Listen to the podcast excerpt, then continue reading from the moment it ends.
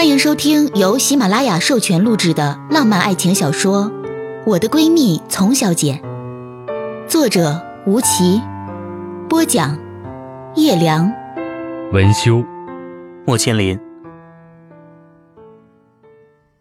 第六集。次日清晨，我们俩先后起床去洗漱，他则坚持每天早晨喝清水，再做十五分钟的拉伸练习，才开始描眉画眼。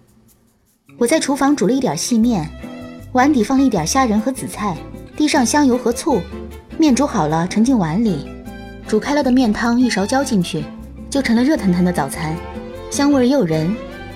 丛小姐站在餐桌前，端着水杯赞叹不已：“哇，我的妍妍呀，如果有人娶了你，才是真的享福呢。”我们在小区门口互相鸣笛再见，又开始了一天的忙碌生活。刚进办公室，便感觉到 Sarah 像是在等我一般，风驰电掣走到我眼前，娇笑着轻推了我一把。难怪呢，我说怎么我介绍男生给你，你还推推搡搡的，原来是有了金龟婿啊！我下意识刚想否认，却想了一秒，开口说：“哦，其实也不是啦，这世界变化快嘛，哪里敢确定呢？”模棱两可的话引得 Sarah 更加笃定我是欲擒故纵。他便笑着走开。半个小时后的晨会上，他就单单对我的工作做了严厉要求。同事们搞不清为何突然公事公办起来，对我反而不敢轻举妄动了。中午吃饭时，手机响了，微信里有一张照片，丛小姐发来的。我点开，立刻一连串的回复她：“这是什么意思？她要结婚了？什么时候的事？你怎么收到的？”她很快回复我。这就是那天我忘了拿的包裹，我中午回来换衣服时拿到的。我无言以对，只发了一个拥抱的图标给他，他没有回复。我生怕自己看错，再一次点开照片仔细查看。是的，那张雅致的喜帖上分明写着新郎的名字，方晨宇。新娘的名字没有写，而受邀人上却画了一串省略号，下面写了一行字。人生若只如初见，当时只道是寻常。方晨宇出现的时候，是丛小姐与宋濂分手半年后，他对于丛小姐的人生来说是个意外，更是个例外。宋濂父母曾经跟宋濂说：“这姑娘谁也拿不住，不适合结婚。”这句话被丛小姐知道的时候，她看起来倒是蛮冷静，其实是从心底里感到绝望。他用四年的时间明白了，无论他多好，多无所不能，宋濂也永远不会娶她回家。他慢悠悠地说：“我从不做没有结果的事情，哪怕结果不好，也是结果。”刚分手的时候，他痴迷骑马，总是在马场里与那匹叫做微笑的深棕色荷兰混血马在一起。他的爸爸是最高级别的爱，是宋濂在某年为庆祝丛小姐生日送给他的。我有时候去马场找他，总能看见他骑着微笑，穿着黑红相间的骑马装，眼睛里似乎只有前方。不知过了多久，丛小姐好似换了一个人般，开始不停的换男友，高的、矮的、胖的、瘦的，什么星座的都有。其实他们对她也不错，而她却总是一副丝毫不在意的样子。其中一个男友被她发展成了哥们儿。我问过他，为什么还要跟他做朋友？他想了想说：“女孩子单纯不是优势，但经历沧桑还能保持本真，是一件特别难得的事情。他的这份本真，让我觉得做朋友也值得。”有一次在我们相谈甚欢的时候，他看似调笑的说：“啊，我很久没有跟人接过吻了。你交了那么多男朋友，不接吻啊？”接吻是爱情，上床只是意乱情迷。在他心里，他可以跟很多人交往、亲密，但他的心在哪里，只有自己最清楚。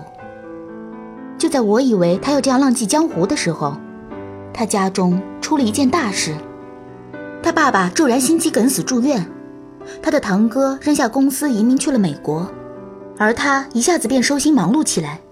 我很长时间，甚至一个月都见不到他一次。那时候的他很累，累到每次见到他，他的话都很少，手机总是不停的在响。他快速的接起来，不断的问问题或者解答问题，经常听到他在电话这头说：“啊，好的，邮件收到了，晚点再回复你。”或者吩咐秘书给他报一遍日程。小张，把今天静下来的时候，他脑子里总是在不停的一遍一遍过很多事情。很多外界对他家的言论，他置若罔闻。您再考虑一下，行吗？他很疲惫，恨恨地说：“我天天在算计别人，别人也在算计我。他们以为我哥哥不在，我爸爸病了，他们就能欺负我。偶尔的几次，在他家我们喝了点酒之后，他还在看资料、账本、合同，穿着香槟金色的丝绸睡衣，站在落地窗前抽着烟，一头长发散在腰间。”背影孤独又冷漠，他就是这样，总是这样要强，总是做什么都要做到最好。我无法描述当时的感觉，只知道那时候我刚实习，他的背影总在我加班的时候提醒我，无论从小姐看起来是多么繁花似锦，工作中也是付出了常人不能及的辛劳和痛苦，而我又有什么借口要退缩呢？这样大概过了几个月之后，深夜我却悄然在微博上看到他发了一张落日的照片，旁边写着：“我只是来看一看柬埔寨的日落，想知道日落会不会带走我身上的消沉，换一个像初升的太阳一样明媚的我出来。”我用视频挤兑他说：“你这是矫情。”他撇着嘴角笑笑，戴上迪奥宽边大墨镜，没说话，关掉了视频。过了一会儿，发条短信给我，我没心了，不值得别人那样好的对我，我亏欠的慌。他的状态太差，总是这样有一句没一句的。我虽然有时候觉得他莫名其妙，却也知道这一切的根源实在太深。没过几天，他又给我发了一条短信：我爱上了一个人，很简单，就这么一句话。可我从来没听过他说过这样的话，这么直接，这么简单，这么突然。丛小姐小时候暗恋别人，觉得自己特别波澜不惊。其实大家全部都发现了之后，她才明确自己的心意。在感情上，她非常谨慎，当然，不交付感情的任何关系，她都来去自如。我反复的看着那条短信，想确认对面的人是不是丛小姐，同时。我也有一种感觉，这是真的。紧接着就是长达半个月的失踪。面对我的询问，他只回复我说他很安全，让我放心。隔了一个月之后，当时间久的让我快要觉得他不会回来的时候，看到从车里下来的丛小姐，我惊呆了。我从没有见过如此美丽动人的她，她晒黑了一点点，皮肤有点蜜糖色。嘴角带着甜蜜的笑容，几乎没有化妆，长长卷卷的黑头发散着，身上穿着一条长及脚踝的裸色丝绸长裙，手工定珠在阳光下发出幽静却雅致的光泽。左手中指上有个很漂亮的粉红色宝石戒指，她的杏眼里闪烁着惊人的光芒，长长的睫毛弯成了一个美妙的弧线。这样的她让我确定，她的的确确爱上了一个人。他在我对面的小沙发上款款坐下，长裙散落在地板上，米色的指甲修得整整齐齐。他不紧不慢地拿出钱包，翻出一张拍立得照片给我看。我接过照片，看到照片里丛小姐侧着脸在笑，眼睛瞟着肩膀后的一个英俊的面容。男孩子嘴巴里叼着牙刷，嘴唇边都是白色的牙膏沫，幸福感从照片里满满的洋溢出来。我赞叹道。真是郎才女貌。其实丛小姐不是传统意义上的那种漂亮，比不得网红脸那样凹凸有致。她自小就很瘦，四肢修长，手指也是细长端正，腰肢很细，锁骨尤其漂亮。她的皮肤并非发光的白，但是像象牙一样细腻柔和。她的五官柔和，额头饱满，眼睛是杏眼，但更长一点，悬胆鼻。两只眼睛像舒淇的眼睛一样离得有点开，所以他惊讶的时候就会有一种孩童般的神情。而他的眉毛和头发异常浓密，连睫毛都是长而卷的。但他在照片里完全被这男孩子抢了风头。他的鼻子像古希腊人一样高挺且直，像一座山峰，直直的与印堂相连。他的眼睛不大，却黑白分明，脸上神色温柔，脸颊小，簇簇的黑短发也没有刘海。最奇妙的是，他的下巴上有一道沟。就像那昆仑奴面具下的薛少一样英俊。薛少迷倒的不仅是太平公主，还有他。照片上的人完全就是他喜欢的类型，温文尔雅又光芒四射。憋不住笑意的丛小姐收回照片，笑盈盈地跟我说：“ 他简直是我梦想中的人。他温柔霸道，勇敢而内敛，我们一见钟情。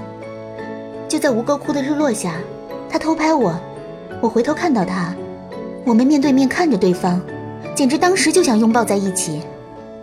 那个下午的他，是我们从出生就认识以来我见过的最具有魅力和最温柔的他，而他娓娓道来的故事，美好而又传奇。您正在收听的是由喜马拉雅出品的有声小说《我的闺蜜丛小姐》。那一刻。丛小姐在吴哥窟前的大树下看日落，她心中默默的期待：快点让太阳带走一个我，再带来另一个我吧。就在此时，她隐约听到相机的咔嚓声，回首一望，却望进了一双清澈的眼睛里。她非常大方，微笑的看着丛小姐。她穿着黑色的麻布长裤，米色的麻布上衣，干净的皮肤，整个人散发着温暖又柔和的味道。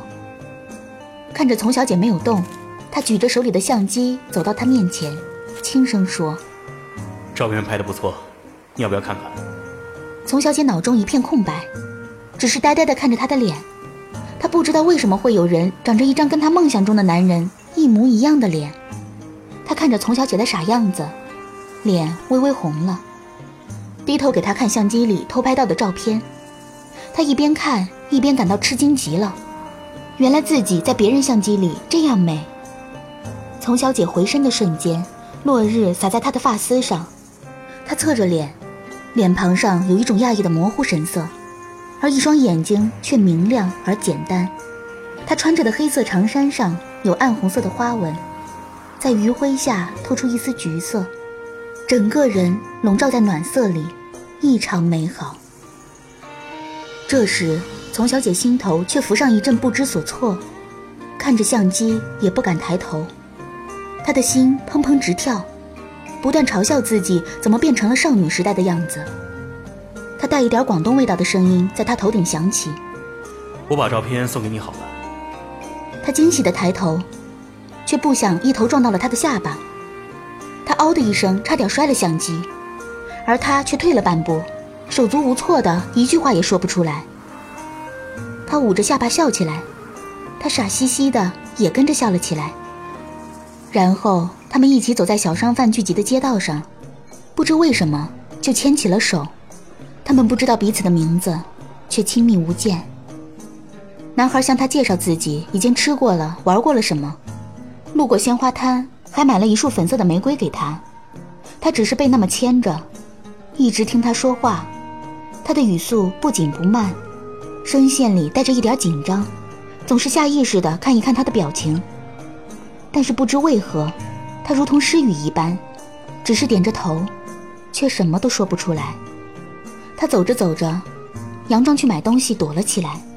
丛小姐找不到他，便一直站在原地等他。他躲在大树后看了许久，走到他面前问：“你怎么不去找我？”丛小姐开口说了她跟他说的第一句话。你发现我不见了，一定会回来找我的。他听到这句清亮又笃定的话，张开双臂环住她。他的心跳在丛小姐的左耳边砰砰直跳，这让他就像一架迷路的航班，在黑夜里找到了落地的指示灯。满满的泪水溢出眼眶，他使劲眨了眨眼，在他的胸膛里忍住眼泪笑了起来。他们一见钟情，一起游玩。浪漫而幸福。他叫方晨宇，在深圳出生、长大、工作，是一位建筑设计师。他认识他的第一天，拿出自己的身份证、护照和手机，向他讲述了自己所有的基本情况，让他看了自己父母的照片，为他存了自己的手机号码，并加了微信。他走到哪里都会牵着他，每天醒来会搂着他，记得他的小习惯和起床气，跟他谈论沿途的风景，也回忆过去的故事。他发现他喜欢在信息里发省略号，所以他管他叫点点。他觉得他温暖又亲近，仿佛家人一般，有着天生的磁力。他管他叫哥哥。他去拜佛，他便陪着他一起去。他虔诚的跪。他十指相合，人生中没有比此刻更让他们感谢佛祖和缘分了。十天之后，他带着他又回到那棵初遇的古树下，他微笑着牵着他的手，面对他，单膝跪下，跟他说了第一句表白心迹的话：“点点，我们结婚吧。”丛小姐满脸泪水，慌张却也觉得理所应当。她觉得这十天好似过了几年那样长，又好似一眨眼那样短。她点着头，扑进方晨宇的怀中，又笑眯眯地抬起头，亲吻他的嘴唇。他们难舍难分。随后，方晨宇带着满心欢喜的丛小姐飞回香港，买了一只限量版的粉色宝石戒指，圈住了他长久以来孤独的心。那只戒指。戴在他的左手中指上。我以为丛小姐已经快要刀枪不入了，我以为周飞已经让她心生安宁了，没想到一封轻飘飘的请柬，就让她在当天深夜就摇摇晃晃敲到我门上。我打开门，她穿着一条米白色连衣长裙，腰间镂空的四叶草排成一圈，手里拿着一束粉色蔷薇花。黑色长发散着，右侧耳朵边别着一只金色小羽毛牌卡。他笑嘻嘻地倚在我家门框上，伸着手指给我看那只戒指。他双眼盯着我，问我：“我漂亮吗？”一股酒气扑面而来，我拉着他进屋，没有回答他。丛小姐娉娉婷婷地走进来，步伐优美，脱了金色尖头高跟鞋。赤着脚走进房间里，我无奈地看着她。亲爱的，你很漂亮。他放下手中的花，自顾自地转了个圈，说：“我让他来找我，我就是在你这里等。”说着话，就拿起桌上喝剩的红酒倒进杯子里。我大致明白了，也没再说什么，去酒柜又拿了只杯子。可真是奇了怪。今天的丛小姐喝了很多，却思维清晰，说话一直是那个柔声细语的样子，只是脸颊和眼眶总是泛红。她跟我说：“你知道吗？我第一眼看到他，就知道是他。我谈过那么多恋爱，见过那么多人，可只有他。我在他面前。”成为了一个我最喜欢的我。他说我是一个小女孩，是一只小野猫，是一汪泉水。我们在泰国的寺庙里拜佛的时候，那一刻，我甚至想为他生个孩子。他说着说着，又低下了头。他那样好，形容不来的好。你肯定不明白，可爱情就是没有原因的。丛小姐整个人拢在月色里，我看着她，不知如何开口。